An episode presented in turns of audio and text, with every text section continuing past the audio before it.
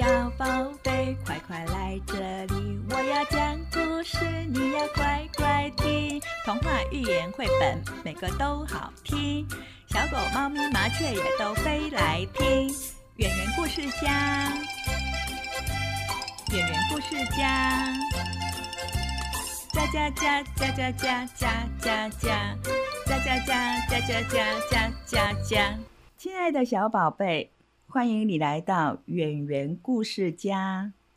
今天是演员故事家第二集。演员老师要讲的故事是《邋遢先生》。《邋遢先生》这本故事书，我们要感谢智茂文化公司出版。圆圆老师准备了小礼物要送给小宝贝。听完故事之后，请爸爸妈妈帮忙回答问题。就有机会得到礼物哦。好，现在我们就来听故事吧。小宝贝，我相信你一定从来没有见过像邋遢先生这样的人哦。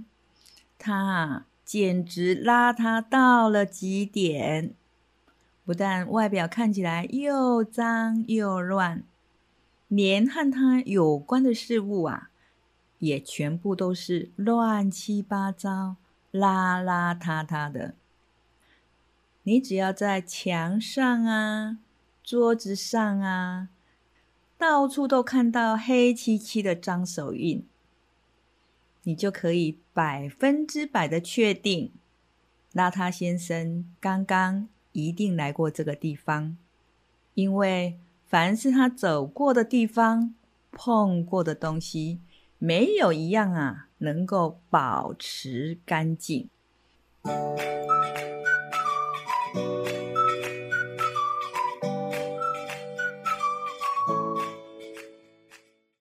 邋遢先生他住在一间又脏又破的小房子里面。你看，墙上的油漆早就剥落了，窗台上积满厚厚的灰尘。玻璃支离破碎，烟囱歪歪扭扭，连屋顶上的瓦片都掉了几块了。哎呀，真是惨不忍睹啊！花园里的杂草长得比人还要高，大门上的铁链和栓子早就都不见了，但是。邋遢先生，他一点儿都不在意呀。他从来啊就不曾打扫过家里，更别提院子里的杂草和大门了。有一天早晨，温暖的阳光透过乌黑的玻璃照了进来。邋遢先生正躺在乱七八糟的床上，呼呼大睡着。过了一会儿，他打了一个哈欠，迷迷糊糊的说：“好像是天亮了，我该起床到树林里散散步啦。”邋遢先生慢吞吞的爬起来，用他肮脏的手指在没洗过澡的身上东抓抓、西抓抓，然后呢？跌跌撞撞的走进了浴室，挤出了一大堆的牙膏，胡乱的在嘴里面随便的涂一涂，就这样子出门了。他才刚跨出大门，就被一只扫帚绊得四脚朝天。那一只扫帚啊，已经躺在那里两个星期了。那他先生。嘴里面抱怨着：“是谁呀？这么的缺德，把扫帚丢在大门口。”他狠狠的踢开扫帚，朝着树林的方向走去。邋遢先生吹着口哨走进了树林，小鸟在林间歌唱，柔柔的和风轻轻的吹过来。他笑眯眯的说。好美的早晨呐，好可爱的树林啊！我到树林的另一边看看吧。穿过了重重的树林，邋遢先生不停的往前走。他走啊走啊，花了好长时间才走到树林的尽头。眼前的景象让他大吃了一惊。小宝贝，你知道邋遢先生看见什么了吗？哦，原来啊，他看见了一栋整洁漂亮的小屋。房屋的前面有一个美丽的小花园。园子里的小路上打扫得干干净净的，四周长满了绿油油的青草，还有一条清澈的小河缓缓流过花园的中央。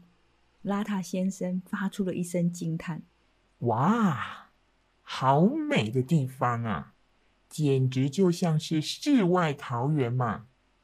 奇怪了。”以前我怎么都没有发现这个地方呢？邋遢先生向四处张望，看见有一个人正蹲在树丛里修剪枝叶。他轻轻地走过去，和他打招呼：“早安呐，我叫邋遢先生。”那个人吓了一跳，立刻站起身来。从头到脚的看一看邋遢先生，然后对着邋遢先生说：“哦，难怪啊，一看就知道你是一个很邋遢的人哦。”他接着自我介绍说：“你好，我是整齐先生，欢迎哦。”这个时候。有一个人从小屋里面走出来，他很亲切的说：“嗨，我是整齐先生的弟弟，我叫清洁先生。”邋遢先生疑惑的问：“你们在这里做什么啊？”整齐先生立刻解释说：“我们开了一家清洁服务公司。”只要任何人请我们到家里工作，我们一定会做的高居满意。邋遢先生又问：“你们会做什么呢？”清洁先生回答说：“我们啊，会把每一样东西和每一个角落打扫的又整齐又清洁。也许啊，我们可以为你做一点事情呢。”邋遢先生马上回答说：“可是我没有什么东西需要清理呀。”整齐先生不以为然的表示：“我不相信，看你这个样子，你一定有很多地方需要我们的服务。”清洁先生也说：“是啊，一定有的。”邋遢先生犹豫了一会儿。支支吾吾的说：“可是，可是，可是我……”清洁先生热心的催促他：“走啦，走啦，别再可是可是的了。”整齐先生也接口说：“没有什么好可是的啦。”他们边说边把邋遢先生推上停在屋后的小货车，朝着邋遢先生的家开去了。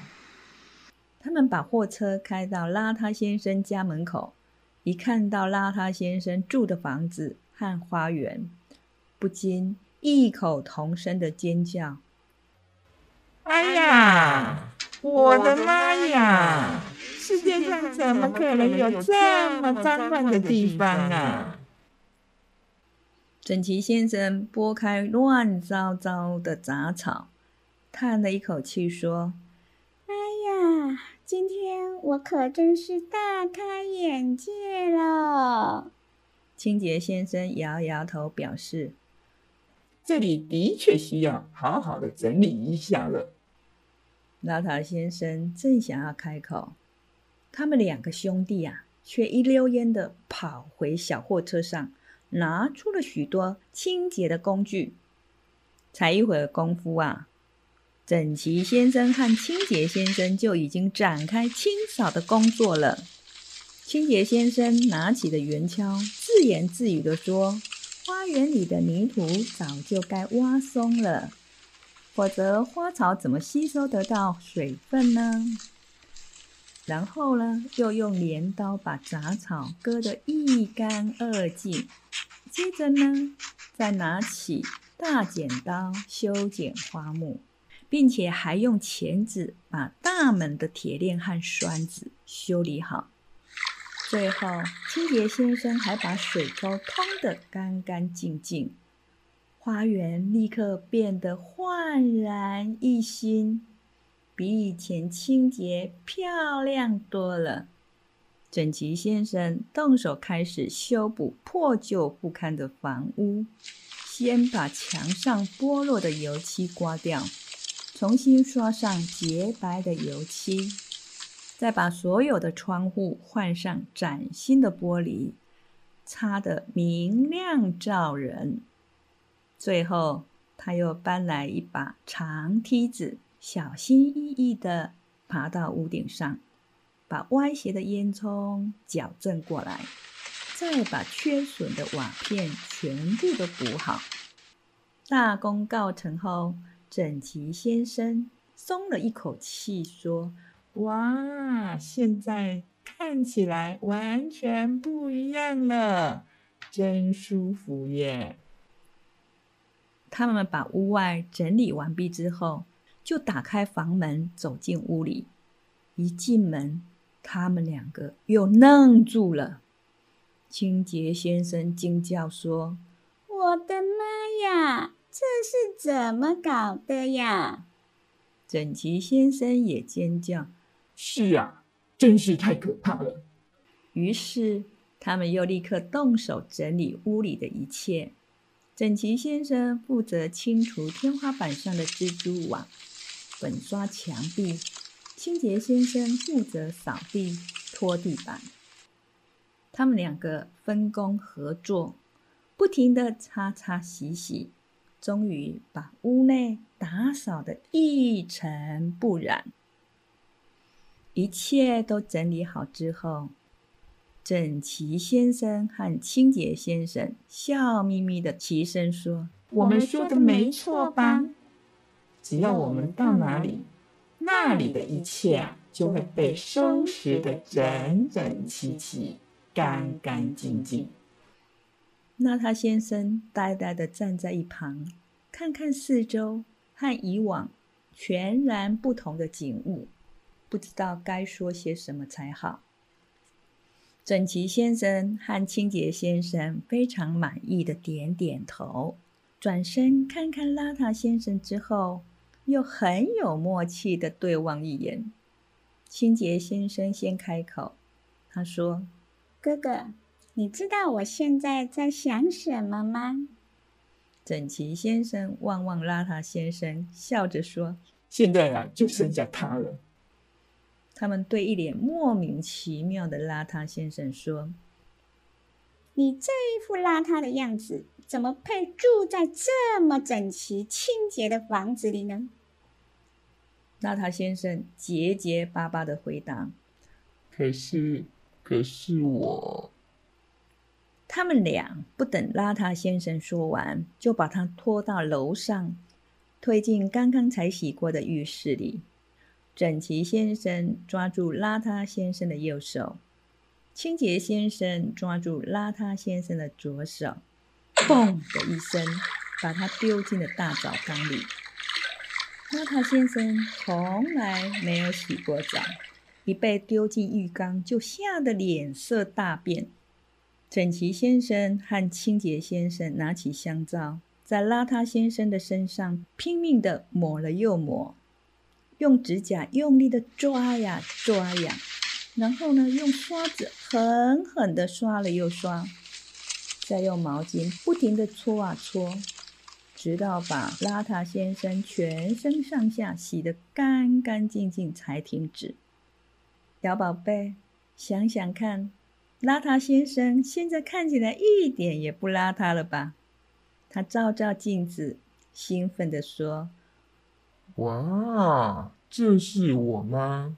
我差点儿都认不出自己了呢。你们知道我现在想做什么吗？整齐先生和清洁先生一脸疑惑的看着邋遢先生，紧张的问你想做什么啊？邋遢先生哈哈大笑说哈哈，我想立刻去改名字啦。：“整齐先生和清洁先生听了之后，也不禁张口大笑起来，笑声大的连屋顶都震动起来了呢。”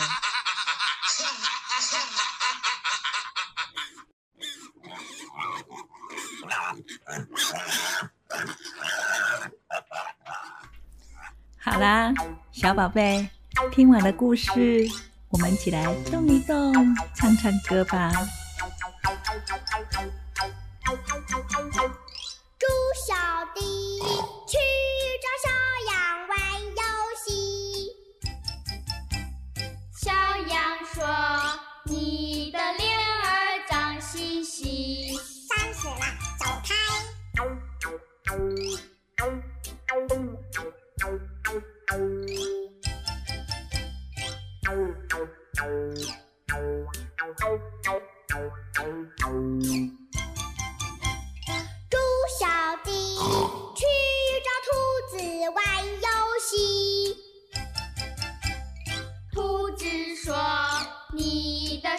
滴都是你。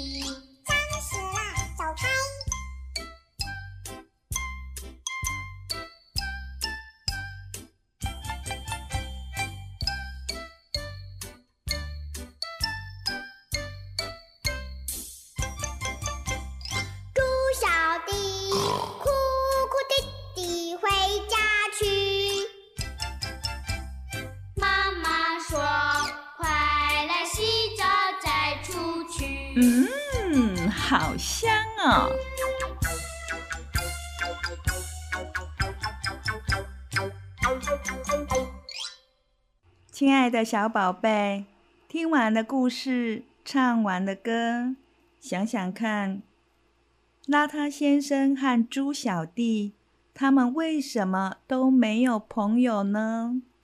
哦，对了，因为他们都不喜欢刷牙，不喜欢洗脸，也不喜欢洗澡，全身脏兮兮、邋邋遢遢的，当然没有人愿意跟他当朋友喽。接下来，圆圆老师要跟爸爸妈妈们聊聊天。圆圆老师常常说，游戏中学习。今天我们听完的故事，唱了猪小弟的歌曲，这也是一种游戏中学习。当小宝贝要准备洗澡的时候，爸爸妈妈可以唱这一首歌，预告洗澡的时间到了哟。洗澡的时候可以边唱边洗澡，这样子呢，可以让洗澡的气氛更愉快。记得哦，爸爸妈妈要多听几次，把歌词也背起来，才不会唱的哩哩啦啦。小宝贝们也会因为你的引导，很自然的就学会了。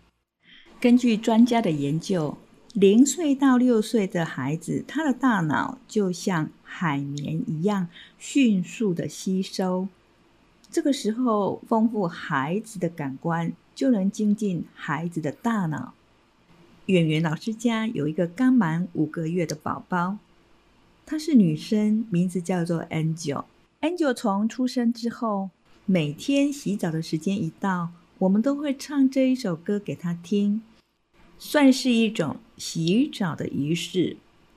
就这样子，到了 Angel 三四个月的时候，我们只要唱这一首歌曲，他都会跟着节奏手舞足蹈。这就是游戏中学习。有时候他肚子饿了，或是困了，我们发现他有点躁动不安。当我们唱着他熟悉的歌曲，他马上会从不安的情绪稳定下来，而且还会望着大人，快乐的微笑。圆圆老师建议爸爸妈妈当孩子情绪不安、哭闹的时候，与其一直说“宝贝不要哭，不要哭”，倒不如转移目标，效果会更好哦。Angel 从出生开始就很少哭闹，见了人也经常笑嘻嘻的。爸爸妈妈不妨试试看哦。